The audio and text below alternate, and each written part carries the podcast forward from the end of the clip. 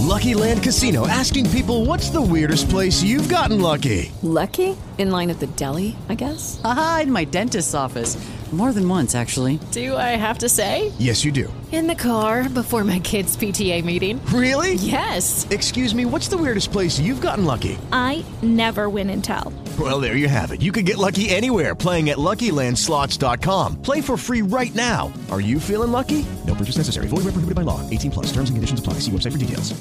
Judy was boring. Hello. Then Judy discovered ChumbaCasino.com. It's my little escape. Now Judy's the life of the party. Oh, baby, Mama's bringing home the bacon. Whoa, take it easy, Judy. The Chumba life is for everybody. So go to ChumbaCasino.com and play over 100 casino style games. Join today and play for free for your chance to redeem some serious prizes. chumba ChumbaCasino.com. No purchase necessary. Void where prohibited by law. 18 plus terms and conditions apply. See website for details.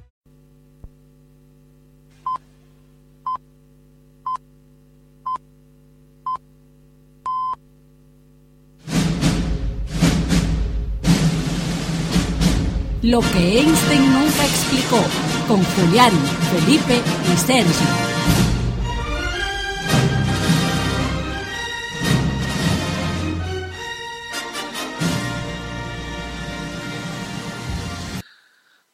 Muy buenas a todos. Esto es un episodio, un nuevo episodio de Lo que Einstein nunca explicó. Yo soy Julián, tenemos a Felipe Hola, muy buenas noches. y tenemos a Sergi.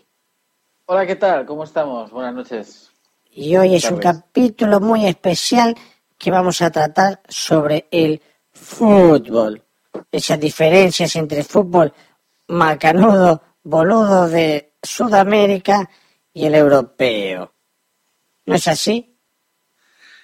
Sí, es así. La única cosa que hay es que tú no eres Julián. No, yo soy Tony. Exacto. Ni yo soy Felipe. Yo soy Capitán Garcios. Ni- y Sergi de Francis.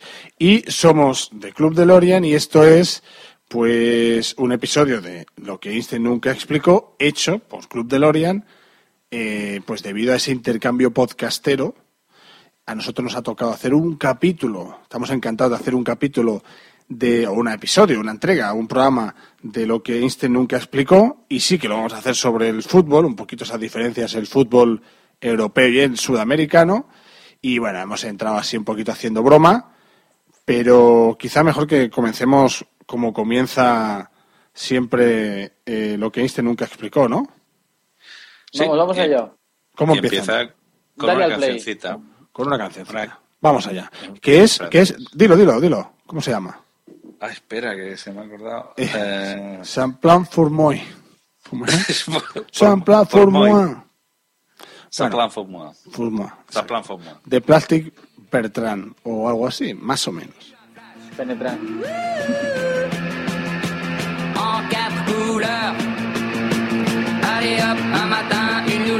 Chez moi, poupée de cellophane, cheveux chinois. Sparadrap, une gueule de bois. A bu ma bière dans un grand verre en caoutchouc. Comme un indien dans son igloo. Ça plane pour moi. Ça plane pour moi. Ça plane pour Saint Plan pour moi. Sí, está claro, que mi francés es claro. Y se entiende perfectamente.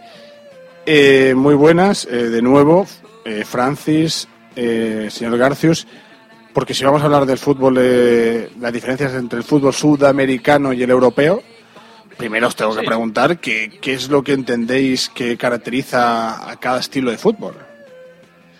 Ah, bueno, pues el, para, para mí la diferencia de- del fútbol europeo y el fútbol americano es, eh, pienso que el, el fútbol europeo tiene un nivel de contacto físico más importante que el, que, el americano, o al menos es la impresión que tengo, ¿eh? no, tampoco soy un experto. Pero bueno, eh, mi, mi impresión es que se deja jugar más en el fútbol americano. O al menos yo, como barcelonista que soy, recuerdo que eso es lo que siempre se dijo de Riquelme, que era un jugador que nunca se adaptó al fútbol europeo y que tenía una forma de jugar muy lenta, pero al mismo tiempo exquisita. Yo, la- las, quizá las dos diferencias que veo a mi punto de ver es no sé, me viene más eh, de sudamericano el juego bonito, quizá, ¿no? El que es todo más, como más fantasía, como más, eh, pues eso, la típica filigrana y demás, ¿no? Que todos los brasileños que vienen de, de allí son, todos son delanteros, no tienen ningún defensa, todos son delanteros. Y aquí quizás todo es más táctico y tal, y el fútbol inglés que es más físico, pero centrándonos, pero, pero el europeo lo veo más táctico y el otro más, pues eso, juego de, de, de malabarismos. Yo, eh, de lo que decís, me quedo con, con el tema de la adaptación o las diferencias, eso, que a veces sufren algunos jugadores del fútbol sudamericano al europeo. Decías lo de Riquelme, eh, que es más de contacto, alguno dirá, alguno dirá. Pero bueno, más contacto que el fútbol, por ejemplo, de Argentina o el fútbol actual de Sudamérica, que se puede apreciar en los mundiales y que es físico. Quizá no sea más eh, que el fútbol sudamericano más anárquico, que viene ligado con lo de la táctica. Francis, tú decías eso, ¿no? Sí, eh, que aquí parece que prime más, pues eso, ¿no? Yo no, no me imagino eh, en los partidos en los de Sudamérica, pues eso, ¿no? Lo de cerrarse todos en su propio campo y esos típicos partidos que se viven con el, que cuando juegan contra el Barça, ¿no? Los equipos de aquí de la liga, que son todos muy, o el Atlético de Madrid, que los partidos cuando son de, cuando no son de KO, que son de 180 minutos, ¿no? Ellos juegan un partido de 180 minutos. En cambio, allí yo no, no vamos, lo, yo los pocos partidos que he podido ver no me los imagino así, todos encerrándose en un lado del campo, ¿no? Sino más bien jugando todos contra todos, ¿no? Bueno, habrá alguno que pensará y recordará una Copa Intercontinental del, del Barcelona este siglo y se fijará y dirá, coño, si jugaban encerrados, no sé qué equipo era, si era Sao Paulo, el Internacional, no sé qué equipo era que le ganó al Barcelona. Porque habrían visto, porque, porque seguro que habían visto partidos de la Liga del, del, del Barça eh, jugando en la Liga y dice, pues si a los otros les funciona, pues a nosotros también. Pero hay una cosa que está clara. Tú has dicho, los, los equipos de Sudamérica y demás, eh, todos son delanteros. Es cierto que eso, eso ha ligado un poquito a lo de la anarquía. Si todo el mundo juega donde le da la gana, todo el mundo acaba intentando ser delantero. Por eso hasta los defensas son delanteros. ¿Quién no ha dicho de un equipo brasileño que el portero era el más malo de los, de los jugadores de campo? Eh, no sé si me entendéis lo que quiero decir. El portero brasileño generalmente antes, ¿eh? yo en la década de los 90 quizá, era más flojito, pero dominaba mucho el juego con el pie. Y siempre se había dicho que en realidad no había empezado jugando de portero. Había empezado jugando de delantero, pero como de, jugador de campo, pero como era más justito, pues había acabado ahí retrasado. Eh, bueno, al final estamos, estamos centrando en el fútbol quizá brasileño, ¿eh? El, club este que comentabas, Tony, que le causó problemas al Barcelona, era el Estudiantes de La Plata, ¿puede ser? Podría ser, que al final eh, creo que venció al Barcelona en semifinales, puede ser, y... ah, no, no, no, no. Eh, ahora no sé. Ese, lo ganó el Barcelona, o sea, eh, Barcelona ganó Estudiantes de La Plata, lo que pasa, ganó en la prórroga, le costó mucho marcar. Era la Internacional. Yo recuerdo que el Internacional en el 2006, junto, justo, justamente fue en el momento el Barcelona había hecho, hay semifinales, había hecho unas semifinales que había jugado muy bien, había ganado ahora no sé quién, 4-5-0, y, llegó a la final contra el Internacional, y Internacional jugó atrás, atrás marcó un gol, y partió que dominó el Barcelona, pero fue, la de, fue el inicio de la declive del, del equipo de Rijkaard. A partir de ahí llegó Barcelona a la Liga Española y, entonces, bueno, fue ya, eh, empezó, bueno, eso, el, la época en que el, sí, el, equipo de Rijkaard ya, que después llegaría Guardiola, eh, entonces fue ese el momento, el punto de inflexión. Y, fue ese equipo que se encerraba atrás, se, supone que era un equipo brasileño y ese no fue el único, también lo han ido haciendo otros equipos. No sé si sería Estudiantes también. ¿eh? Yo creo que Estudiantes también lo hizo con el Barcelona, por ejemplo. Sí, sí, sí. Con Estudiantes la... fue, fue difícil ganarles. No, no como el Santos en el 2011 se le metieron cuatro goles. Exacto, exacto. Va, va por ahí. Entonces, yo lo que, resumiendo a eso que decíamos, sí que yo creo que el fútbol europeo es más táctico y quizás está todo más planeado. Más físico, tengo dudas si sería eso, no lo sé. Yo creo que es más táctico y el, sudamericano es más anárquico, más, más lento. es muy lento el fútbol pero sudamericano. Físico me pero físico me refería básicamente la liga inglesa, ¿eh? en la Premier, porque los, los, ves a los tíos correr para arriba y para abajo que dicen, madre mía, tío, ¿cómo te aguantan ahí los 90 minutos? Pero únicamente yo me centraba con el tema físico ahí, ¿eh? No, Bueno, no sí. lo demás, no, sí. no, aquí, aquí no tanto, ¿eh? aquí No, pero bueno, no sí. sudan tanto la camiseta, quizá. Aquí, bueno, depende. Si hay que hacerse la foto después, tampoco vas a sudar demasiado la camiseta. No vaya a ser que. Beckham, yo creo que nunca llegó a sudar la camiseta, sudaba colonia. Siempre estaba guapo el tío. Sí, sí, sí. Sí, sí, sí, es curioso. Hay algunos jugadores que dices. Eh, lo hace- Eso lo dijeron del Guardiola, tío, que, que Sí. meaba Colonia. Bueno, pero eso ya era diferente. Eso ya era en el banquillo. Eso ya era en el banquillo. Entonces tenemos, tenemos eso, esa gran diferencia Debe- que. Didi. ¿Debes cocer, mear colonia? ¿O Yo pienso que si no escuece directamente a ti, al que le meas, sí. Si haces pissing, o no sé cómo sería eso. Eh, digo yo que ya que meas colonia, bueno, a alguien le tendrás que mear, ya que meas colonia, ¿no? Eh, pues que se aproveche, ¿no? Yo me imagino a Guardiola meando colonia y a Mou, ¿no? Allí, pues ahí echándose colonia. Pues eh, con esas rivalidades siempre que hubo, tan bonita, tan bonita, Ay, tan bella. Qué, imagen, qué imagen me ha quedado. Ah. Bo- Borradla, borradla de la cabeza. Eh, pues, pues entonces eso, el fútbol europeo es más, eh, más táctico y el americano es más un poquito más anárquico y, y un poquito más, más lento. Y cuando decíamos lo de Riquelme, el. Yo creo que yo también pensaba en Riquelme el ejemplo claro de la diferencia que hay entre un fútbol y el otro. Es piso la pelota, eh, no me muevo y tal, juego más con la creatividad, pero mira, quizás como el baloncesto. Eh, el baloncesto dicen que, por ejemplo, el, fútbol- el baloncesto europeo es más, más táctico. Yo no entiendo baloncesto, ahí Francis sí que entiende. Y que el americano es más físico, más espectacular. Pero creo que se ha ido comiendo terreno el táctico. Al... Bueno, yo creo que, que en el baloncesto simplemente ni defienden, ¿no, Francis? No defienden, no, para nada, no defienden para nada, o sea, en absoluto.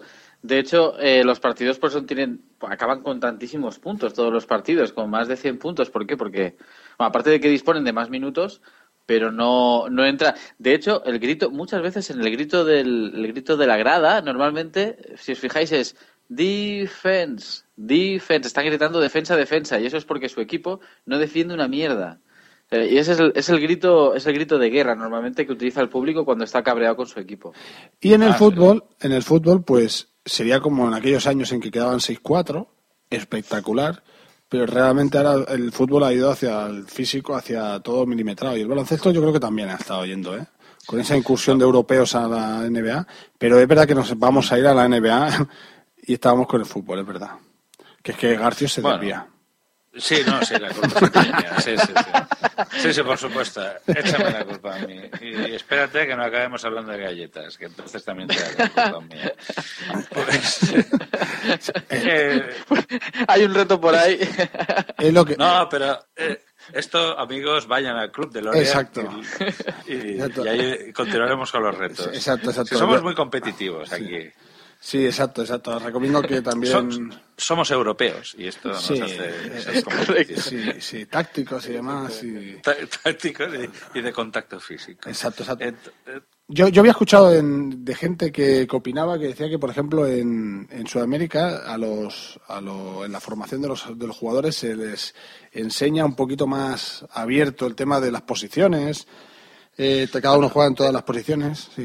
De hecho, eh, Tony, que tú eres el experto aquí futbolístico, eh, yo recuerdo que se decía que tanto, por ejemplo, era muy habitual que los jugadores que, a ver, eh, la- América siempre ha sido la cantera de futbolistas o de cracks del fútbol europeo. Eh, pues los Messi, Neymar, eh, Luis Suárez, todos estos son jugadores hispanoamericanos, eso está claro. Pero tengo entendido que jugadores como Ronaldo o Ronaldinho venían del fútbol sala. O sea, sus orígenes eran, Ronaldo, eh, Ronaldo sí, eh, ahora no sé si Ronaldinho, pero Ronaldo sí que hay vídeos incluso que sale. Pero a Ronaldo se le haría corto el a Ronaldo se le haría corto el, el campo, macho. Si este tío corría que era una potencia Bueno, vamos, por la- o sea, esa potencia que tiene, esa Pero- potencia que esa potencia que tiene, Porque- el fútbol sala, ¿cómo la desarrollaba? Bueno, porque quizá, quizá yo no sé si, volvería- lo hacen no, no sé si lo hacen expresamente, no, pero aún sería joven y demás. Y- llegaba de portería a portería Claro. en un segundo hacia el ¡Oh! Ya estaba ahí. Yo no sé si lo, si lo hacían, si lo hacen como práctica para mejorar, igual que fútbol playa. Claro, si están jugando en, en la playa a fútbol, la técnica que coges es mucho mayor. o diferente por lo menos, porque cuesta sí, mucho eh. manejarte eh, y yo creo que debe de coger- A ese nivel de fútbol playa también había un personaje que se llama Romario, que también tenía, practicaba otras cosas. Lo que pasa que fútbol. Romario, en este caso, para mí el mejor delantero que he visto. Yo, bueno, un año, porque no, no duró, bueno, un par de años hoy cuando duraba. Aún recuerdo un gol que marcó con el PSV Eindhoven al Milán y, y por los del Barcelona, pero muy, muy lejos de los que ha marcado Messi, ¿eh? Que se marcan 10 partidos, curioso esto, pero, pero recuerdo que Romario marca, ha marcado muchos más goles y es un jugador espectáculo, no en la playa, sino con los ligues que tenía en la playa. Sí, Porque este hombre no sé cuántos hijos era- tiene. Va- vamos, sí, no sé. Un montón. A ver si buscáis por internet cuántos hijos tiene Romario. Romario Vamos a ver. da Souza. Hijos de Hijos. Romario Souza. ¿Reconocidos? o- Bueno, eh, Eh, Wiki- Wikipedia siempre, siempre pues explica todo, ¿no? Y dice, Eh, bueno, eh, a ver. no sé si saldrá en récords, pero, pero bueno, a ver si lo encuentra, si lo encuentra el señor Garcios por ahí buscando información, porque es importante saber cuántos hijos tiene. Pero yo creo que tiene, bueno, yo creo que parece que tenga pocos aquí. Sale uno, dos, tres, cuatro, cinco, seis. No me creo que solo sean seis eh, los hijos que tiene. Yo creo ¿Seis que, hijos? Yo creo que tiene mucho más. Yo creo que tiene muchos más. Pero es Romario, no pasa nada. Pues, eh, ¿qué se os viene a la mente con el tema de- del fútbol europeo y sudamericano? Está el debate de si es mejor o peor cada uno el, el- el fútbol. Después está siempre la lucha esa que hay entre el mundialito de clubes eh, y sobre todo en el mundial con los equipos. También en lo de mejores jugadores. Eh, yo tengo por aquí algunas estadísticas. Todas son de Wikipedia, por supuesto. Pues Una eso. pedazo de fuente. Eh, pero bueno, son estadísticas que están ahí, o sea, como mejor club eh, del año. Entonces, no sé si queréis saber algo en concreto para sacarle jugo.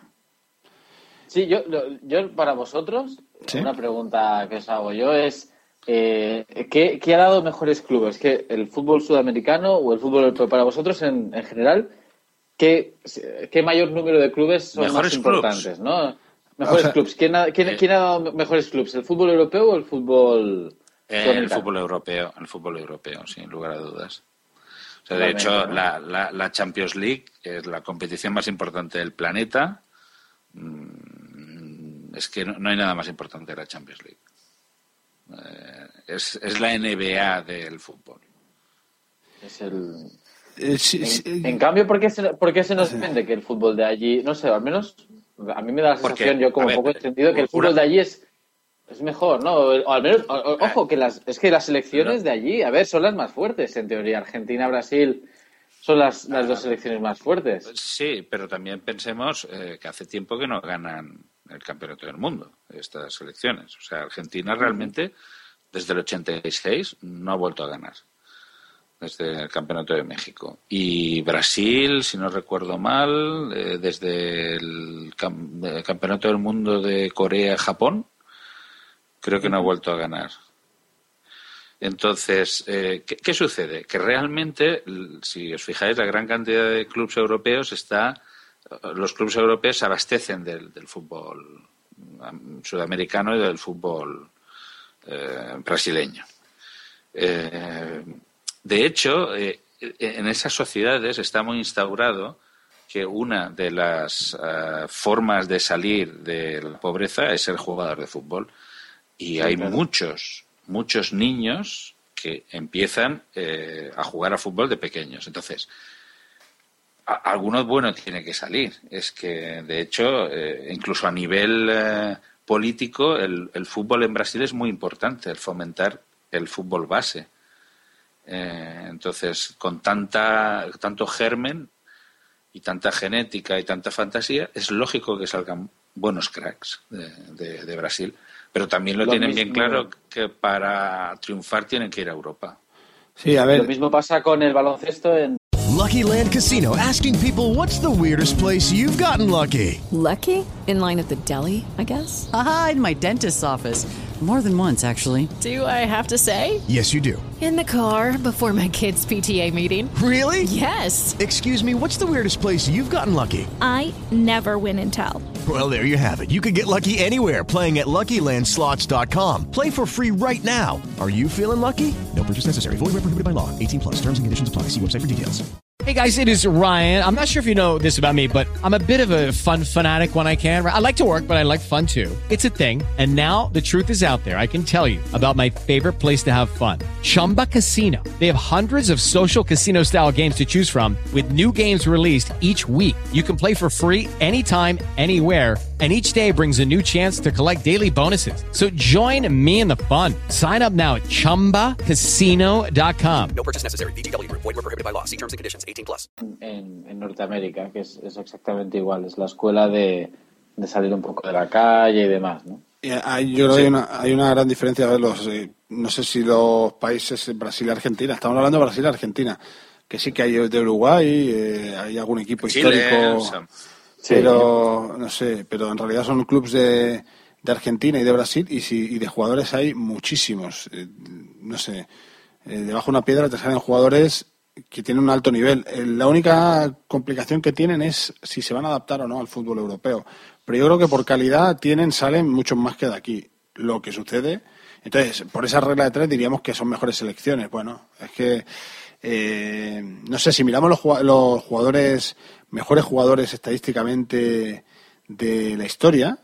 eh, eh, cuando llegó el cambio de, de siglo, hicieron una votación la FIFA eh, bueno, una votación, hicieron una, sí, bueno, una votación oficial de, bueno, ahora tampoco vamos a decir quién votó, pero por un lado hicieron la votación teóricamente de ellos, después otra votación pública y después otra de, de gente profesional.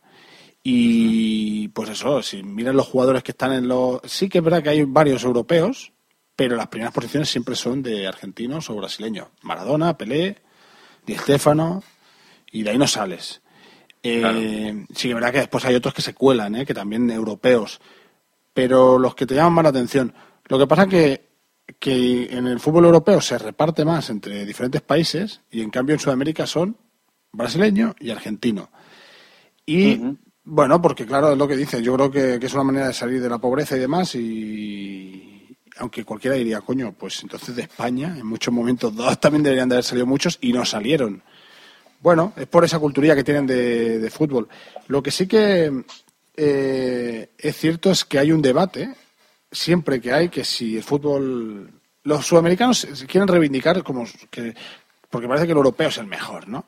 Yo creo que los mejores clubes está claro que son los europeos, no hay duda, y que los fu- futbolistas buenos eh, eh, sudamericanos se vienen a Europa. Y no es lo mismo si no triunfa, si no has triunfado en Europa. Pelé no jugó en Europa.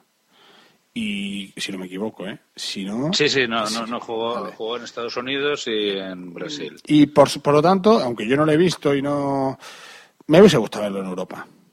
Porque hay muchos grandes futbolistas que, que les ha costado adaptarse. Bueno, decimos De Riquelme, por ejemplo. Esta, esta siempre ha sido la gran incógnita cuando había los piques Pelé, Maradona, piques eh, dialécticos, ¿eh? porque nunca llegaron a coincidir en el campo estos dos eh, astros. Eh, y siempre se le echaba en cara que, que Pelé en Europa no hubiera triunfado. Porque de hecho el, el fútbol de Pelé eh, era precisamente la antítesis de- del fútbol europeo en aquellos momentos. Estamos hablando de que ya... De que yo, yo me la lo- chupo, lo yo, que- yo la- me la chupo y yo tiro. Así, más o menos. Eh, sí, o sea, yo, yo, exacto. Yo la cojo mitad de campo y pum, pum, me voy pa, me voy a, a chutar a barraca. Eh, a ver, mm, eh, pensemos que en aquella época en Europa eh, estaba ya el concepto. Bueno, Pelé eh, cruzó varias épocas. Vino de, o sea, en cuanto a rivales europeos, por un lado tenía eh, aquella maravillosa selección húngara de, de fútbol que eh, porque recordemos que me parece el primer mundial lo ganó en Suecia, lo ganó Pelé en Suecia, ¿no? Eh, diría que Si sí. no recuerdo, no recuerdo mal. Entonces luego vino el campeonato de Chile y ya la eclosión fue en México 1970. Que ahí fue, digamos, el, clímax de, de- Pelé. Pero ya en aquel momento en Europa, que, que estaba jugando bastante mal Europa en, aquello- en aquellos años, ya empezaba el fútbol de, con el eh, ¿cómo se dice esto? Con el, el líbero, con eh, la posición de Franz Beckenbauer. Que de hecho era, a partir de ahí ya empezó la naranja mecánica, todas estas dos selecciones, la Holanda y la, la holandesa y la, la germana, que dominarían el fútbol eh, durante los años 70. Eh, eran fútboles muy diferentes, eran formas de entender el fútbol muy diferentes. Y seguramente eh, Pelé en Europa nos hubiera comido un colín. Eh, de hecho, de hecho Pelé en su selección triunfó, pero es una selección que estaba llena de, se dice que de grandes jugadores como, como Garrincha, etcétera, etcétera. Y decían que, por ejemplo, en ninguno de los mundiales, ahora me puedo colar, pero por lo menos en el de Suecia yo recuerdo que no fue el mejor de su equipo. Eh, Pelé, no, Pelé, Pelé no fue el mejor en, en, en Suecia, eso seguro. Eh, no fue tampoco el mejor en Chile, ahí fue Garrincha el mejor. Y, pero en México 70 sí, México 70 yo diría fue, fue mejor. Y bueno, a ver, y lo que tiene, por ejemplo, si vemos cuando son partidos de selecciones, no es lo mismo que jugar en club, porque hemos visto jugadores que juegan aquí en Europa que son mediocres o que no juegan y cuando llegan los mundiales juegan de maravilla. No Sí. porque no quieran jugar aquí bien, sino porque algunos sí, algunos porque se centran en la selección y otros porque porque no es lo mismo, es diferente la preparación y su equipo y cómo juega. Por lo tanto, eh, pensar que por- Y porque, que- y, que porque se- le- y- y porque el equipo también juega para él normalmente. Bueno. cuando es un superastro. Bueno, aquí también pueden jugar para él, pero, pero es diferente. Sí, pero podría ser diferente, eh, no sé, por el no, nivel de los no, compañeros. Un, chi- un chicharito en el Madrid, nadie, nadie jugará para el chicharito. No, no, pero- pero- de México sí. Pero tú puedes jugar para Riquelme aquí y no vas a hacer, no te va a hacer nada. Y en Argentina a lo mejor hay más jugadores. En Argentina, por ejemplo, aquí a- por, Me- por Messi sí que se ha jugado. Y en Argentina no han jugado tanto por Messi. Y bueno, también no le han sacado jugo a Messi lo mismo. eh, porque tiene otros jugadores que tiene de gran nivel. Y bueno, eh, a veces no, no, no, no siempre es lo mismo. O sea, quiero decir que a veces también la tortilla se gira. Pero lo que creo que a veces es algo, que hay jugadores que, que aquí han jugado, que son jugadores más o menos mediocres, pero con su selección han jugado muy bien. Eh, Suárez aquí es, es bueno. Es bueno, es un gran jugador, se le ve. Pero en su selección se sale. Eh, incluso en otros equipos. No es lo mismo si estás jugando en el mejor equipo y depende de qué, qué estilo juegues. Por eso, si tu selección le pega, porque lógicamente al jugador le pegas ese estilo, Xavi Hernández en otro tipo de selección eh, eh, de fútbol mucho, bueno, hubiese jugado bien en cualquiera, pero no, hubiese, no hubiesen dejado evolucionar eh, de físico, pues no hubiese podido evolucionar, seguramente. Con eso, lo que yo vengo a decir es que, que bueno, depende de muchos factores y, muchas veces se compara y se dice, bueno, miremos el Mundial, por ejemplo, el último Mundial que se jugó. Hay equipos como Costa Rica que estaban dando la sorpresa. Por ejemplo, Ecuador lo veía jugar y si te das cuenta era puro físico. Pero te das cuenta de una cosa, esos jugadores después, jugadores que jugaban aquí en segunda división. Ahora no recuerdo uno, Ecuador creo que tenía alguno. Y yo los veía jugar y que me, me encantaban viéndolos jugar. Porque todos tienen técnica, pero lo que pasa es que estaban súper bien físicamente porque se habían, hab- habían descansado esas selecciones, mucho más que las europeas, no llegaban eh, agotadas, y que algunas de Argentina ¿eh? y Brasil, entendemos que jugadores de Brasil y Argentina también están aquí jugando. Pero los brasileños ya sabemos cómo son, son jugadores que como llega un mundial desaparecen, la mayoría. Pues el rollo está en que, en que se han preparado mucho más para esos eventos, igual que para el Mundial de Clubs, se preparan mucho más que las selecciones europeas y que, las y que los clubes europeos. En igualdad de condiciones, si se pudiesen preparar y descansar igual, nunca una Costa Rica va a estar por encima de otros equipos, como pasó por encima, creo que era de Uruguay, de, de Italia, no sé, ahora, si no, no recuerdo bien, no, era Inglaterra, no sé, era Inglaterra creo, lo que pasa España. que también Costa Rica, no, pero eso fue Brasil, ¿no? Ya no sé, no, pero eso fue Chile. Pero Chile, Chile, otra, Chile empezó a jugar mucho más táctico que lo que yo Chile- creo que se tiene el chip de, o sea, el sudamericano, yo creo que tenemos el chip de lo brasileño.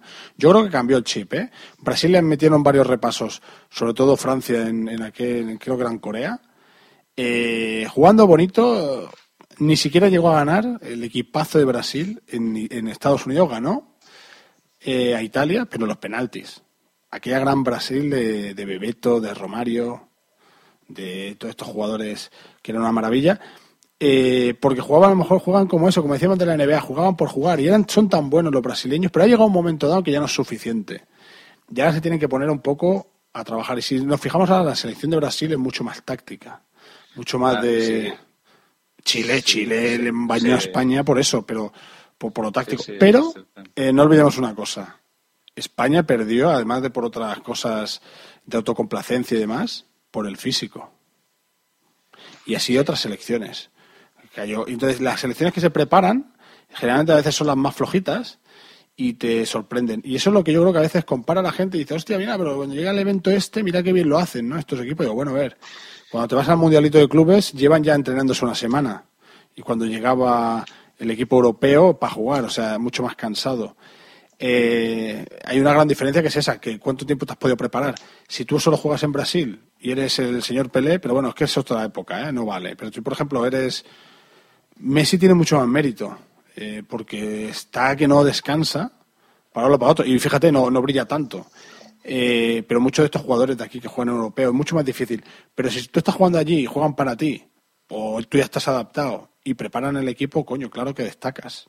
Yo lo que veo es eso, que a veces esas comparativas son difíciles entre Sudamérica y Europa, pero creo que mucho, muy superior a Europa, la parte de Europa. Bueno, bueno, hay un, un ente que es la Federación Internacional de Historia y Estadística del Fútbol, eh, la IFFHS, que pretende de manera mm, neutral o, digamos, objetiva, elaborar las listas de los mejores jugadores. Vale, Entonces, eh, cuando se hizo la A lista de los nivel, 50 pero a nivel, a nivel estadístico. a nivel estadístico. Es- ah, vale, ok. Goles, minutos, tal, ¿no? Ah, exacto. Entonces, eh, el número uno es Pele, eh, con 1.705 puntos. Bueno, luego explican ahí cómo se obtienen los coeficientes Pero y hay- tal. pero- y, y es todo es, es todo objetivo, no hay parte subjetiva, ¿no? De- de- Sí, sí, es todo es- objetivo, es todo objetivo. De hecho, eh, Pero, fue, fue bastante. Interesante. Ahí tenemos el dato, ahí tenemos, es, subjeti- o sea, es objetivo, pero es un dato empírico, pero que para compararlo es como cuando, cuando, como cuando se elige el Pichichi de, de Europa. Resulta Ah, que vale. España vale más marcar un gol en España que marcarlo en, en Noruega. Exacto. Porque sí. es mucho más fácil Claro. marcarlo en Noruega. Entonces, Está ponderado, está Está ponderado, ponderado, pero ponderar las cosas tiene una dificultad. Es mucho más sencillo decir, oye, vale, juegas en Europa, llegas a la final de, de, la- de- de Europa, juegas Bayern de Múnich, Barcelona de hace dos, tres años y le metes 7-0 o 6-0, no sé cuánto fue. Mm, un buen repaso. O el año pasado que ganó el Real Madrid el Atlético de Madrid, tú puedes comparar esos jugadores de esos dos equipos. También puedes compararlos con los jugadores que han dejado atrás. Pero si hay un jugador que está jugando en Sudamérica que no ha dado el salto y aquel jugador era Neymar, por ejemplo, Neymar se salía. Neymar ha llegado aquí. Bueno, espérate. Yo por ahora no, no he visto ese Neymar que tanto decían. Pero hasta ese momento, a mí me lo decía mucha gente, ¿eh? porque parece, yo soy culé, pero parece que sea crítico culé, porque decía, oye, que, que Neymar no ha hecho nada. Y hay gente que me dice, sí, sí, tiene que estar valorado para el mejor jugador del, del año. Fijaros, ahora eh, Garcius sigues comentando eso del mejor jugador. Fijaros en la gala del mejor jugador, que creo que ahora está unificada, sí, ahora está unificada ya. Sí, No, está, esa- está unificado. Mm, yo no veo ningún sudamericano. No vi Neymar en su momento y Neymar destacaba. Porque, bueno, no sé si el, esto estadístico eh, que comentas lo tienen, pero al final cuando votan eh, hay una diferencia. Pero bueno, son jugadores de Sudamérica, claro, no es lo mismo. Yo digo que juegan, ¿eh? O sea, quiero decir, no me meto contra donde sea el jugador, sino es comparativamente un lado con otro, ¿no? Entonces, Pelé, estás comparando un jugador estadística de otros tiempos que metían siete goles y bueno, no sé, si depende en qué momento dado, es mucho más difícil. Si tú juegas en Italia, es mucho más complicado. Entonces, ¿cómo lo van a ponderar? Es, es que es tan complicado comparar cosas de épocas diferentes. Utilizar una serie de fórmulas que las consensúan. Yo ahora mismo no las tengo aquí delante, pero supongo que rebuscando en iffhs.de, porque es, la web es alemana, tiene una parte en inglés. Luego, si queréis, vemos el tema de los clubes. Yo quería repasar muy rápidamente para hacer un poco un comparativo así rápido. Mirad, en el número uno tenemos a Pelé, con lo cual, digamos, tendríamos un jugador americano. En el número dos tendríamos a Johan Cruyff, bastante diferencia. con lo cual ya sería uno europeo. En el número 3 tendríamos al alemán Franz Beckenbauer. En el número 4, Alfredo Di Stefano, que aquí la cuestión es que, claro, Alfredo Di Stefano tiene la doble nacionalidad, eh, argentina-española. ¿vale? De hecho, nu- nunca jugó con la selección argentina. Es decir, para mí, Alfredo Di Stefano, a ver, sería de origen un jugador americano. Bueno, venga, vamos a poner un americano, ¿vale? En el número 5 tendríamos a Diego Armando Maradona. En el número 6 al húngaro Ferenc Puskas. En el número 7 a Michel Platini. En el número 8 a Garrincha de Brasil. En el número 9 al portugués Eusebio. Y en el número 10 a Bobby Charlton. Eso te ofrece seis europeos versus cuatro americanos, considerando a Alfredo Stefano americano. Si tiramos para abajo, vemos que cada vez hay menos americanos. O sea, realmente, por ejemplo, Zico está en el número 14, um, Marco Van Basten está en el 12, Ruth Gullit en el 18. uh, no, veo la lista y Hugo Pero esta Sánchez lista, está en- ¿hasta qué año? ¿Hasta qué año? comp- Es decir, ¿hasta qué? todo, todo el siglo XX. Todo el todo siglo siglo, XX. todo el siglo XX, ¿no? Ah, vale. Todo el siglo XX, sí. Si hay una lista, estaba mirando aquí en la página. Claro, aquí pone los resultados del 2014. Por ejemplo, ¿cuál fue el mejor club del año pasado para, la, para esta asociación? Supongo que os lo imagináis. Sí, sí. El- Uno el- blanco, ¿no? Uno blanco. Muy bien. El número dos sería el Bayern de Múnich, el tres el Atlético de Madrid y el cuarto el Barcelona. Nos tenemos que ir al puesto quinto para encontrar el primer americano, que sería Club Atlético Nacional Medellín. Y ya no eh, está el River Plate en el número 9, pero es que ya no hay más. Es que, joder, está este agua de Bucarest en el 17. El, el Lanús argentino en el 21. Pero es que no, no hay grandes clubs. Es que no hay, no hay grandes clubs. O sea que resumiendo, eh, tanto jugadores como clubes, estadísticamente, objetivamente hablando, eh, estaría- Gana- pues gana estamos, Europa. estamos- pues gana Europa por, está por encima del. Pero, pero, Sí, sí. pero los más brillantes son los eh, los brasileños, ahí son los brasileños, los sudamericanos, ¿eh? o sea, los que más destacan. Si, si nosotros pensamos en el mejor jugador, eh, decidme qué es el mejor jugador de la historia para vosotros. Para mí, el mejor jugador de la historia, mm, yo diría que la- el Lionel Messi. Claro, esa es fácil. Esa es fácil porque incluso siendo muy merengue y muy incluso siendo brasileño, No sé, yo, si, si pero me no, sí. Xavi Hernández para mí.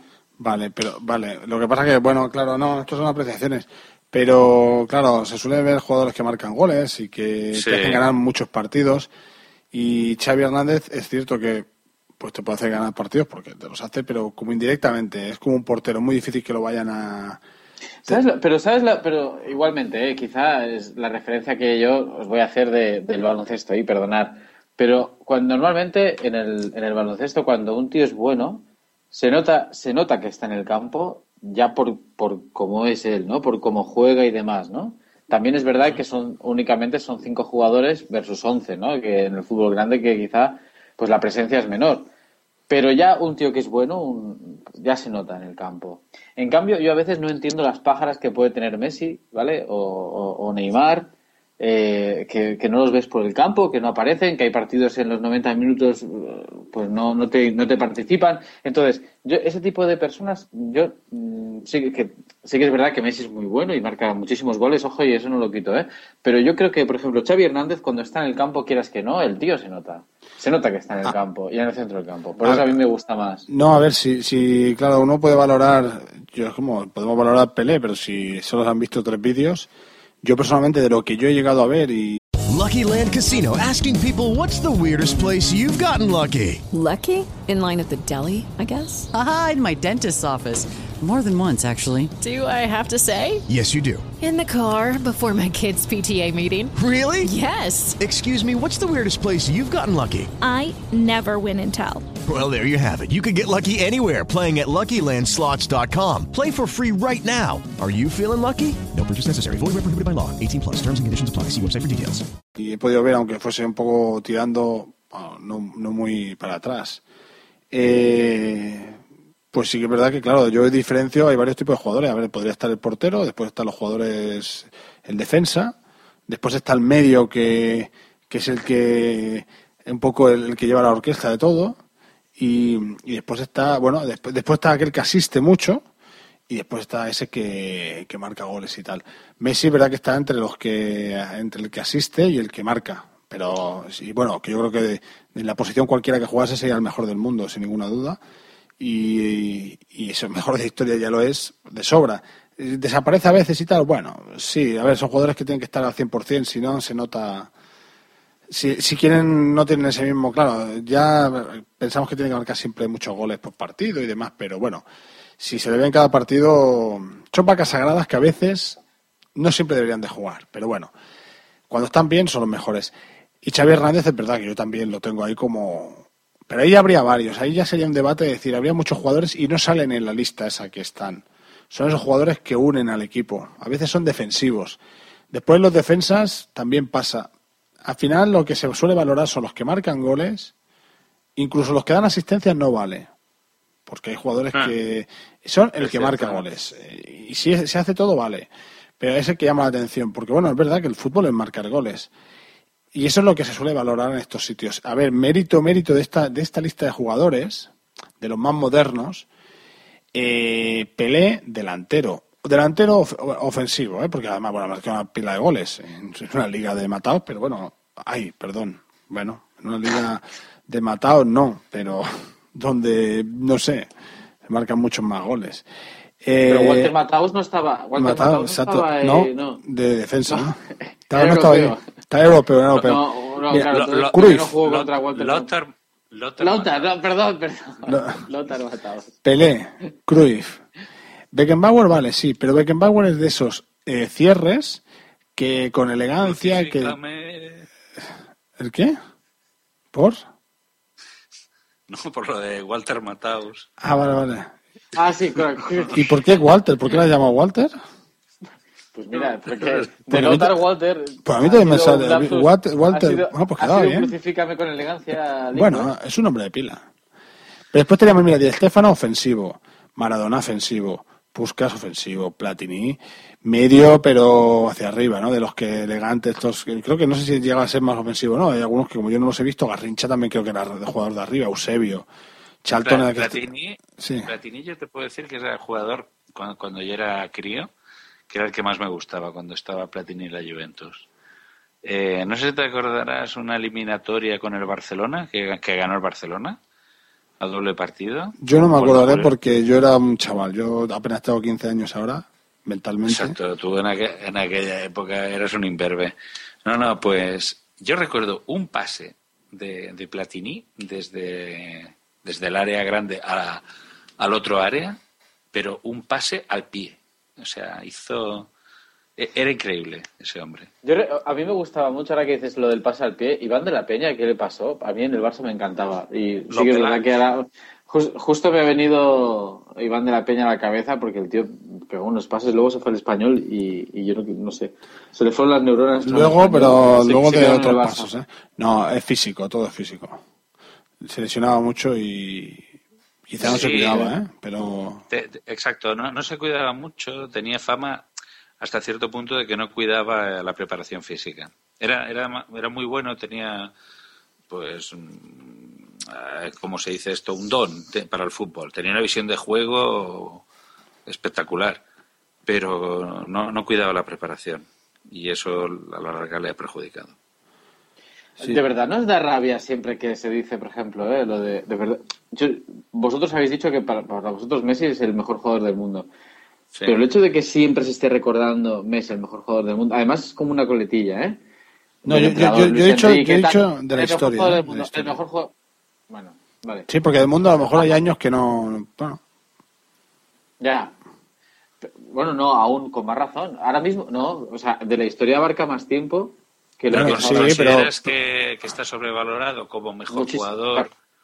Desde mi punto de vista, desde mi punto de vista, sí, y es lo que os vuelvo a decir, cuando está en el campo y él no aparece, ¿vosotros qué pensáis? No, es que tiene un mal día, no, es que joder, tío, si eres el mejor jugador del mundo, coño, tío, coge las riendas, pilla la pelota y, y, y haz algo, ¿no? Invéntate algo si eres tan bueno. ¿Y por qué no aparece ahí?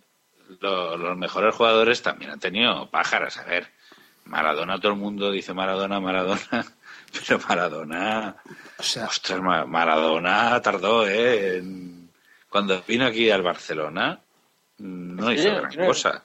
Yo, yo no recuerdo un mal año de Michael Jordan, por ejemplo. Eh, bueno, ahora cuando, cuando intentó... El no sé- básquet, es, el básquet es un poco diferente. ¿eh? En el básquet, por ejemplo, yo tampoco recuerdo un mal año de Juan Antonio San Epifanio. Eh, pero, pero ojo, vamos a ver, Jordan también ha tenido fracasos, es decir, eh, eh, aparte de los cinco anillos seguidos de, de los Bulls, también tuvieron temporadas Pero que no sí. fueron. Su, su mayor fracaso fue meterse en el béisbol, no sé si lo recordáis, pero Ah, era- sí, era- sí, sí, estaba sí. pensando si era el golf o el béisbol. Ahora no tenía El béisbol, no, el golf, el, el golf era su Oye, hobby, se le pues- daba bien, pues- pero el béisbol se le daba muy, muy mal. Era era aquello, muy malo el yo- aque- aquello nadie eh, creo que llegó a entenderlo. Aquello es que nadie llegó a Mira, entenderlo. llegamos, llegamos a la, a la recta final de... Pero lo puedo entender por una cosa, y el otro día la entendí, eh, leyendo el marca.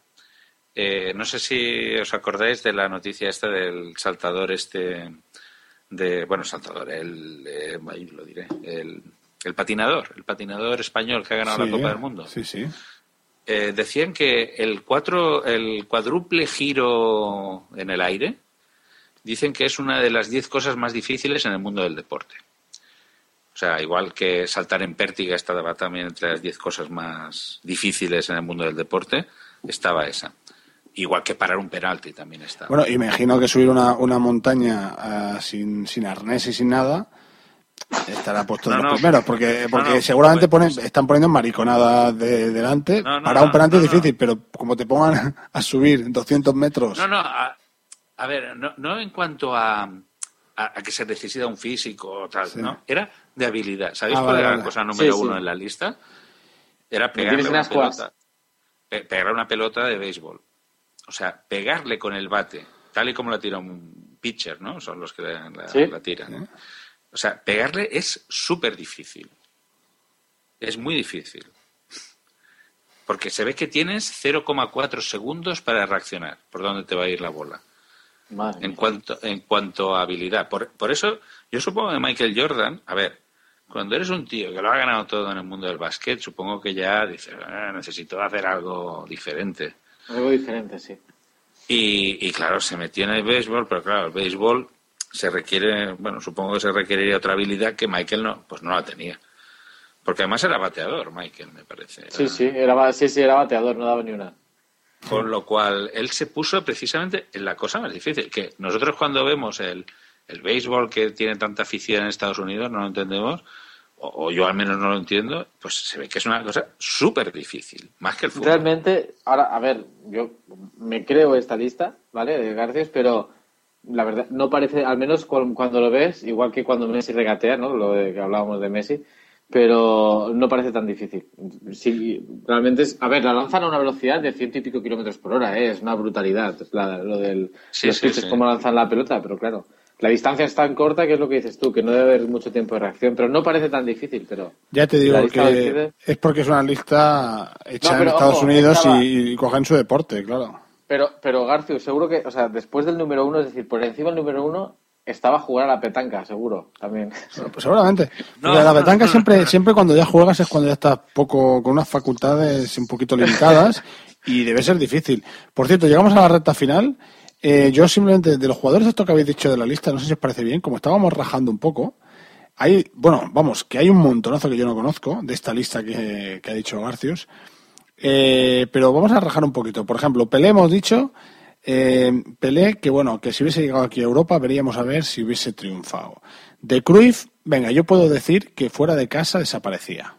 Esto lo tienen dicho de que era un jugador que era muy bonito, pero cuando se iba a jugar a campo de Zaragoza o de cualquier campo, desaparecía y era un jugador Sí, sí, sí. Eh, Por eso que, que, que en el fútbol, mm, aquello estar, eh, lo que dice Francis, Es verdad que en el básquet la regularidad es muy importante. En el fútbol, pff, no. No, es que no lo es. En el waterpolo también es importante la Yo regularidad. creo que Pelé lo mejor que pudo hacer. No, no, esto es Yo cierto. lo mejor que pudo hacer, lo mejor que pudo hacer Pelé es coincidir con Sylvester Stallone en Evasión o Victoria. En la, en la gran película del año 81, vamos. Y, y de Beckenbauer, de Beckenbauer Francis, ¿qué, qué No, no, no. Lo, lo mejor que hizo Pelé fue tirarse a chucha. A Xuxa. ¿Cómo, cómo era? ¿Cómo era? Ey, ey, ey. Hilari, Hilari, Hilari. hey. Oye, oye, algo así me acuerdo yo. Hilari, Hilari. Me acuerdo que era, era algo así, era algo así. Mira, Di Stéfano. Di Stéfano dicen que era un jugador completísimo. Eh, que era un poco jugador total y que a lo mejor hubiese sido... Oye, a ver, una cosa, a lo mejor ya sabes que. Bueno, fue, fue el que se lo chorizaron claramente Pero- al, Barça pero no fue- porque ya tenía pero- Kubala. Disculparme, ¿eh? pero los años de No. Di Stéfano no era cuando estaba la Liga Española que estaba totalmente comprada y que solamente ganaba el Madrid. ¿Eso cuál? Di No. Stéfano. Sí. no, Di claro. Stéfano fue, tenía Kubala el Barcelona y creo que no sé si el Barcelona cinco copas o algo así, pero bueno, da igual.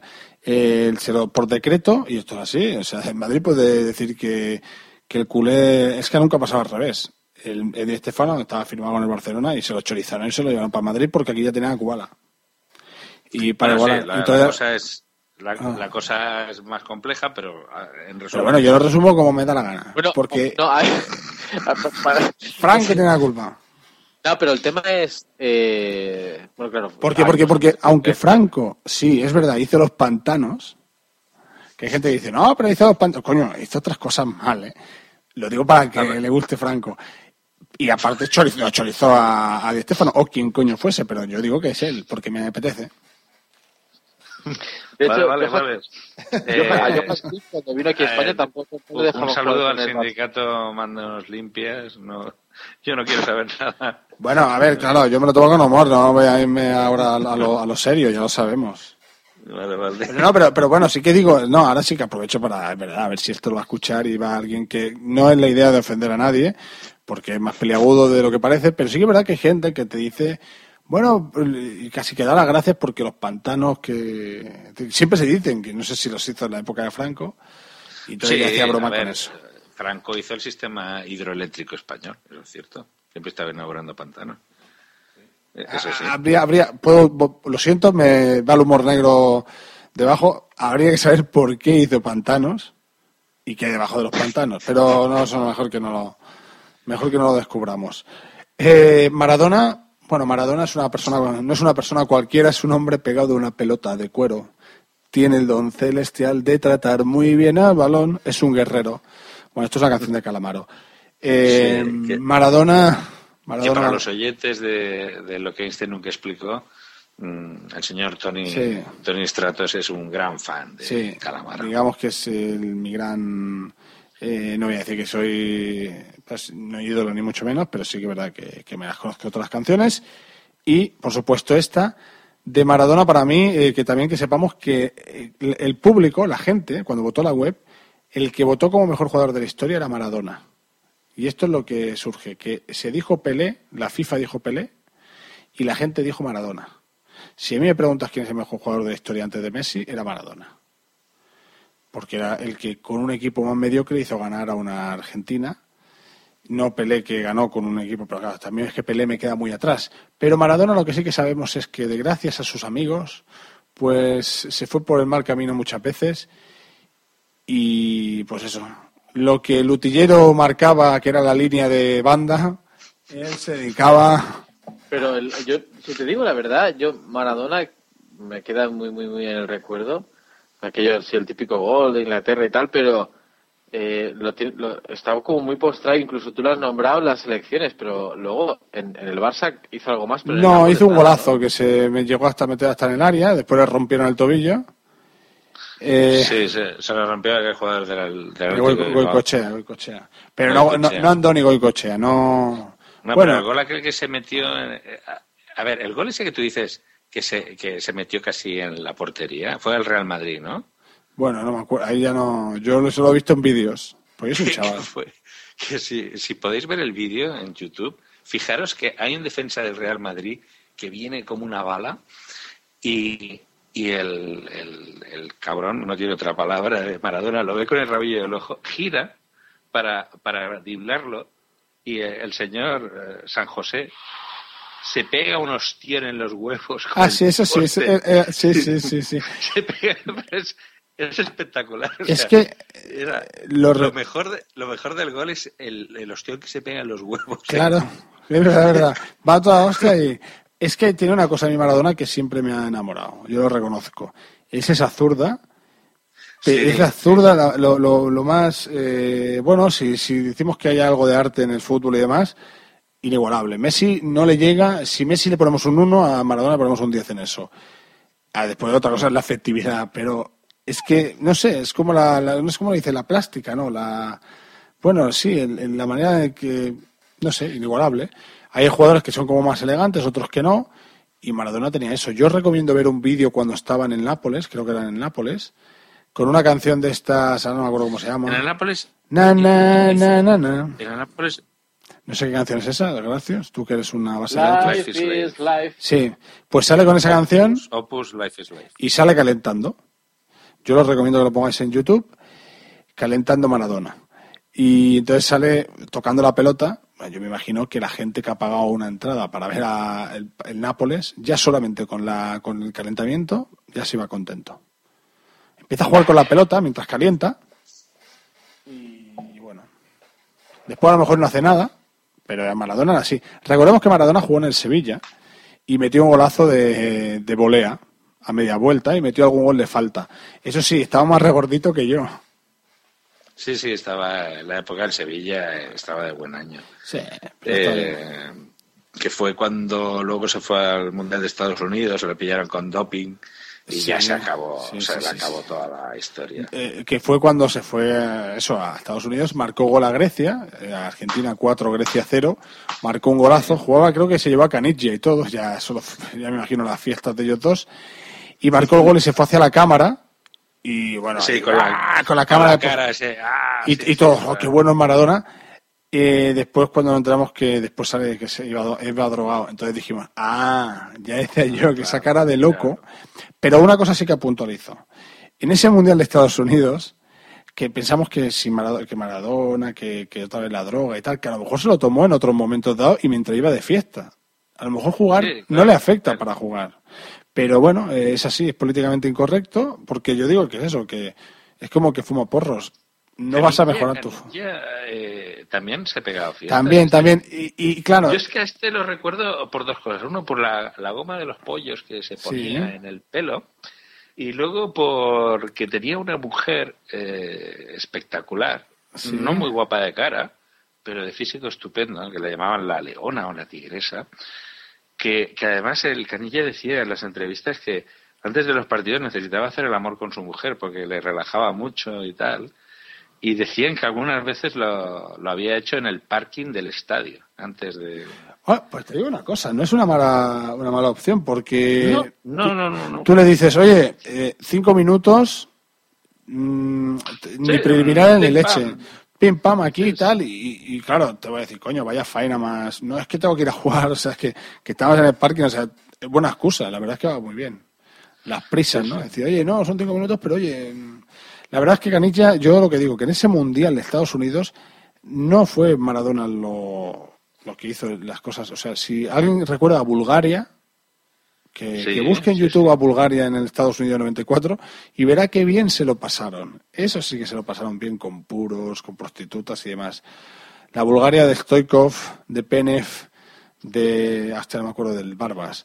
Bueno, muy divertida, muy divertida. Eh, venga, vamos a sal- salto rápido. Mira, quedan un par de otros de minutos. Eh, de jugadores que claro, hay muchos jugadores que si decimos por aquí, yo no sé si van a sonar para rajar un poquillo de ellos. Marco Van Basten. Oh, Marco Van Basten. A mí me encantaba este jugador. Sí.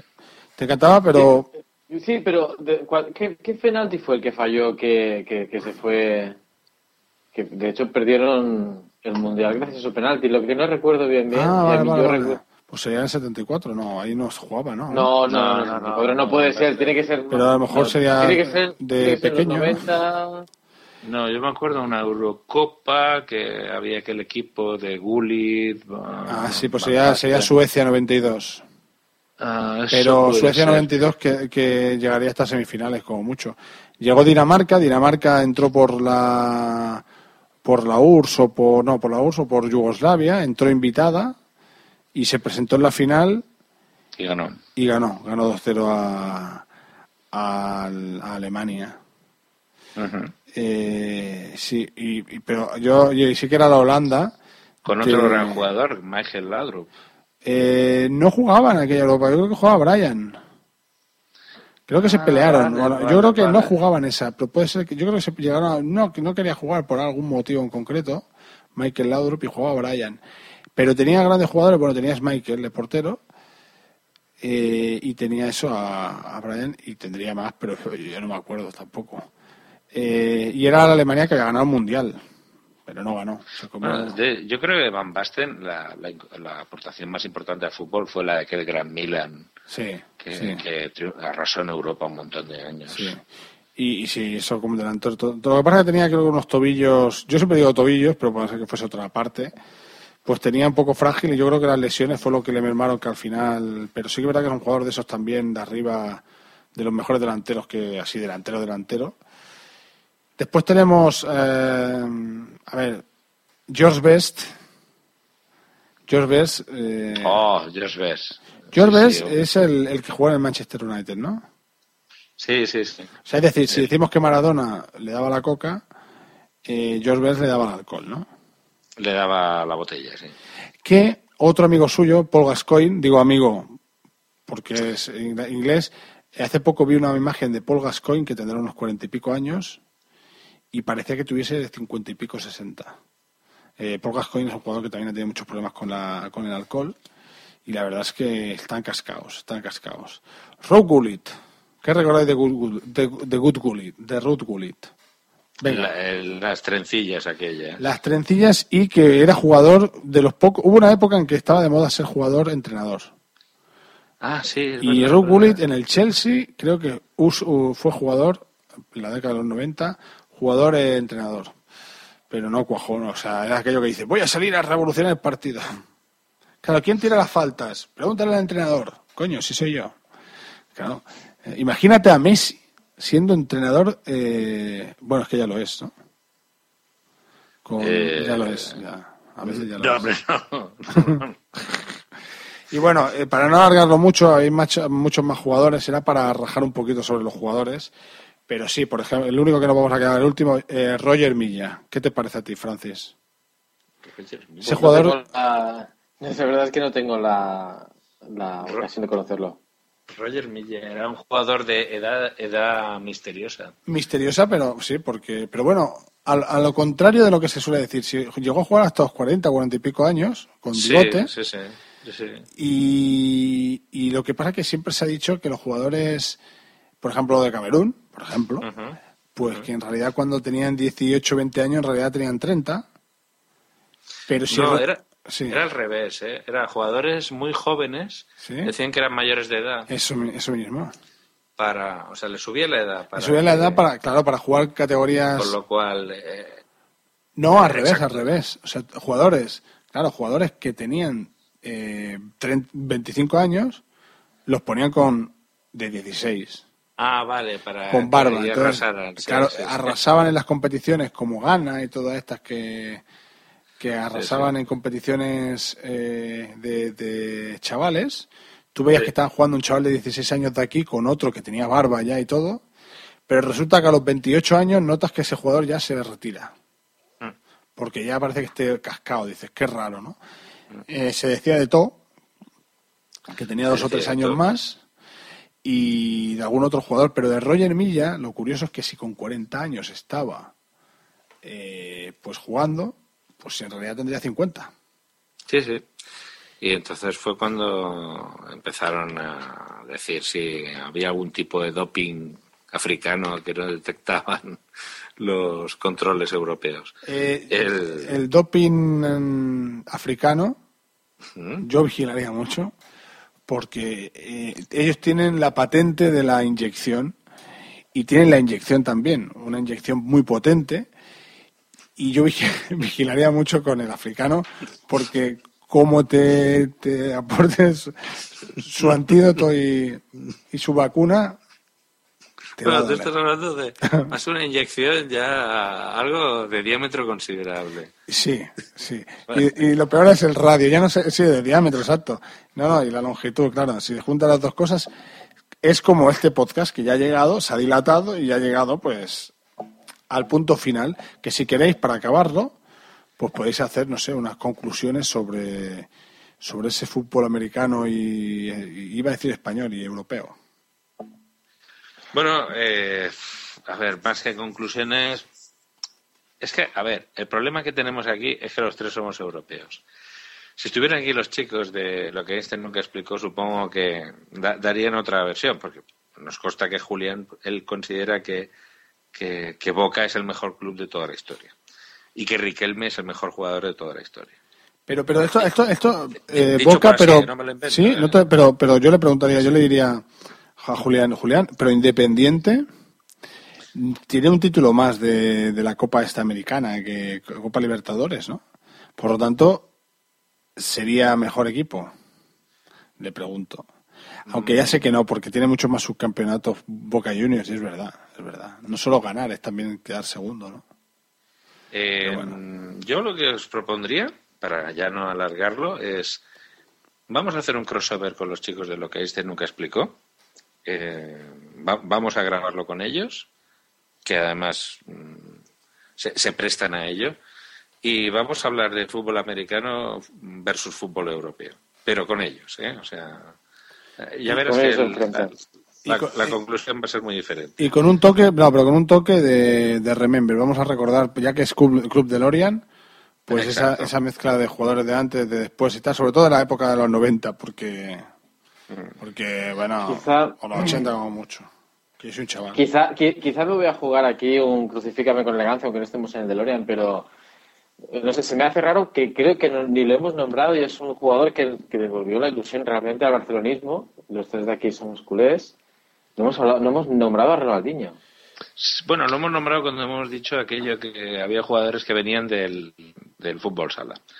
Pero efectivamente Ronaldinho fue, fue un jugador, yo creo que de, no del siglo XX, sino del XXI, yo creo que debería estar entre los 50 mejores.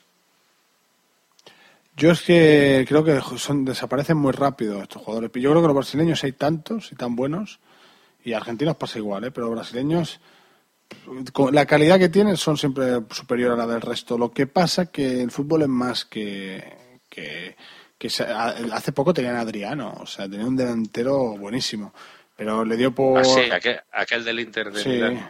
sí, sí, le dio por, por, por otros problemas que tuvo y desaparecen y aparecen y desaparecen. Pero, Pero, es verdad, tu- tuvo muchos problemas, pero de, de muchas clases. eh, sí, sí, sí, sí. sí. Adriano, eh, estaba llamado a ser.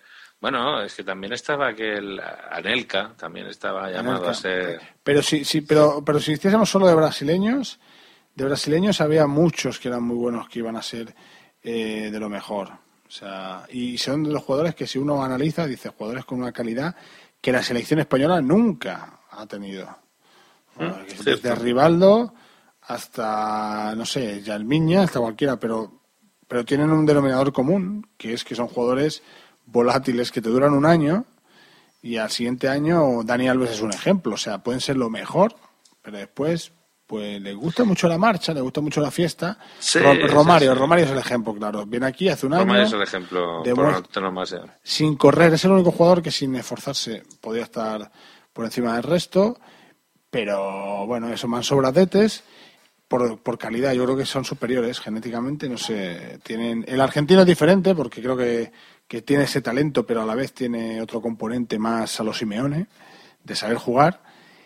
Y los demás son. Y, y después está el resto del mundo. Lo que pasa es que los buenos están en, en Europa porque se vienen para acá. Eh, en Europa hubo un jugador muy bueno que se llama George Weah. Sí, que- sí, sí, sí, que- sí. Bueno, que- pero no era en Europa, pero que era liberiano. Eh, pe- Exacto, era africano, perdona, quería decir. O sea, cuando has dicho el resto del mundo, que era un jugador espléndido, era un jugador Sí. Sí. buenísimo. Ah, de, hecho, de hecho, Julio Iglesias lo nombraba mucho. Mira, mira, ese crossover que dices, si quieres, lo podemos hacer sobre jugadores eh, para, para simplificarlo, podemos ahí proponer. Esos jugadores sudamericanos, que da igual si juegan en Europa o no, versus jugadores europeos y del resto del mundo, pero más o menos de la década de los 90 y de lo de este y de principio del 2000, para recordar un poquito, si queréis 80 también va, pero para recordar un poquito esos jugadores que es muy divertido también recordar esos jugadores que uno empieza a pensar y se da cuenta de que si es Rubén Sosa, que creo que el, no sé si tuvo unos problemas, si sigue vivo, creo que sí, pero bueno, ahora me equivoco de jugador, eh, que creo que era uruguayo, eh, jugadores así que habían Hasler, alemán, jugadores que es muy divertido refrescar porque empieza, te empiezas a dar cuenta que había jugadores muy, muy buenos. No hemos hablado de CR7 en todo el programa. ¿eh? No sé si se ¿Quién es cuenta. CR7? No, no, cierto, ¿eh? A este sí que no, ni fútbol sala ni fútbol 7. ¿eh? No, el fútbol sala no podría no, tirar no. faltas y no podría. eh, CR7 es un gran producto del Manchester United, no, porque ya era del Sporting, que está muy bien, que lanza muy bien las faltas y demás y los penaltis. Eh, es un gran goleador, es un gran goleador. No, no, es un gran goleador, es, es muy buen jugador. Yo creo que ese sí que está sobrevalorado. Pero es verdad que ha metido muchísimos goles. Pero, Hay, una, una- una fotografía que sale con Cuaresma eh, y otro jugador en la época del Sporting de Lisboa. Una pinta de quillos que tenían los Ah, tres. es que, es que tiene una pinta de Quillo tremenda. Él era de la isla de. ¿Qué era? ¿Madeira? O... De Madeira, Y- como, Pi- como Pinocho, sí. Era de Sí, Madeira. era, era, era- tenía una, una- y, y Cuaresma era otro que, era un poco así quillos, que van con los pendientes y tal. Y talento sí, puro, tenía- porque, porque hay unas generaciones de Portugal que es talento puro. Es que, es que el brasileño y el, y el portugués, pues como no, igual. Es verdad que él justamente, el talento, talento, hay gente que te dice que talento, talento no es lo que tiene Cristiano Ronaldo. Pero eso sí, el tío se lo ocurra y, y el tío mete muchos goles. Eso también es cierto. Pero creo que no está, no creo que no entra dentro de los que, para, para mí, ¿eh? Eh, A lo mejor cuando pasen 10 años te digo que sí. Pero yo no lo veo dentro englobado de los mejores jugadores, de aquellos que dices Pelé, que dices Maradona, Messi. No, pa- de- de- no- no- la historia yo creo que no lo recordará, creo. ¿eh? Lo- lo recordará igual que a otros, Pero sí. no, no será uno de los recordados. Como recuerdas a Wea, como recuerdas a, a otros jugadores, incluso a Romario, es que hay muchos, o a Ronaldinho, pero después hay otros que están dentro del grupo selecto. Pues eh, con esto y un pisco Os he sour, enviado, os he enviado Sí. al, al chat la fotografía en cuestión de, de Cuaresma, Tonito y, y, y Cristiano Ronaldo en la época del Sporting del Lisboa. Juzgad vosotros mismos. Pero yo creo que ya es el momento ya de cerrar el programa. Va- vamos a decir, ya, ya que ellos también lo dicen, los métodos de contacto. Eh, Has visto la foto, ¿no? he visto la foto, qué maravilla, qué maravilla. Mira, solo faltaba ahí Ibrahimovic, cuando estaba en Suecia. Ibrahimovic, Sí, cuando sí. jugó en un equipo que creo que era de segunda, que iba a subirlo, era, ya era un chulillo así, un chaval así, bueno, que es lo que le hacen ser grandes jugadores. Esa, esa personalidad que tienen. Comenta, comenta. Qué guapo. Pues podéis contactar con lo que Einstein nunca explicó en Facebook, en, buscáis lo que Einstein nunca explicó, y podéis eh, también contactarnos en, en Twitter como eh, arroba Einstein no dijo, con dos Ns. O sea, Einstein no dijo. ¿Vale? Y, y a través de estos medios pues podéis contactarnos. Estamos en Spreaker. Bueno, están en Spreaker, están en Evox y, y están eh, próximamente en iTunes. Y bueno, pues hasta aquí este extraño episodio de lo que este nunca explicó. Y, Y- nada, eh, gracias a los amigos de lo que este nunca explicó por cedernos su, su sitio. Y bueno, y por permitirnos que nos sobrepasemos bastante del minutaje, del total de minutos que suelen ellos utilizar. Nos hemos pasado un poco, pero va- vamos a darle una pista, Garcio Francis, una ayuda que para otra vez. Cuando veáis que son más minutos, cuando veáis que una entrega de un podcast tiene más minutos de lo que vosotros queréis escuchar, si utilizáis un buen programa para escuchar para escuchar podcast, podéis poner velocidad uno y medio que, no dos, uno y medio, y entonces el programa se te hace en 45 minutos. Ahora ya es tarde, Y sale pero si tú, no del todo, sale bastante bien. Si tú ahora mismo, si oyente, si hubieses puesto velocidad uno y medio, lo hubieses escuchado un poquito más rápido, pero se escucha más o menos igual. Y hubiese esta- estado tres cuartos de hora Es así la manera. Bueno, para otra vez ya lo sabes. Si ves que se te hace muy largo, instálate un programa de estos en tu móvil adecuado y, y utiliza ese truco. Que no es a pitufa. Si lo pones a velocidad 2 y empieza a ser ya difícil. Pero uno y medio, creo que es 1,2, 1, 1,5. Ya está preparado, 1,25 creo que es. Y se escucha un pelín más rápido, pero parece que no, pero te ahorra unos minutos. Te lo digo para eso. De todas maneras, eso, agradecer eh, por mi parte, pues eso, poder haber estado aquí haciendo este, este intercambio podcastero y un abrazo también a mis compañeros. Francis, ¿tú no quieres decir nada? Sí, que, que muchas gracias eh, porque, por cedernos su espacio para y que ahora les toca a ellos. Vos, vos sos, sos un boludo, sos unos boludos. Bueno, a ellos les toca eh, hacer otro crossover con no sé quién. Eh, de- Club de Lorean lo hace más matado, me parece que era. Los. Vosotros sí que me habéis matado. Eh, co- comentad, antes de que, de que cerremos, que eh, el tema del intercambio podcastero es que cada año eh, eh, los podcasts que se presentan voluntariamente participan en un sorteo y a ti te toca hacer el podcast de otro. En este caso a nosotros, Club de Lorea, nos ha tocado hacer un episodio de lo que Einstein nunca explicó. Eh, si entráis en la podcastfera.net, eh, podréis eh, ver la lista de los diversos podcasts que participan en esta iniciativa que se hace cada año por primavera. Y si queréis sentir el calor, Si queréis tener Detrás claro, podéis vuestro, llamar a, a nuestro amigo, nuca. ¿eh?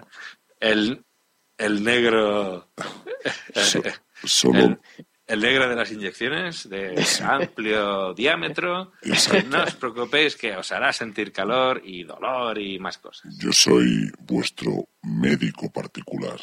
Si necesitáis una inyección de amor, yo os la puedo dar. Sí, sí, sobre todo amor. ¿Sientes el calor? Sí, lo siento. Muy, un saludo a todos. Muy buenas Un noches. abrazo. Adiós. Adiós.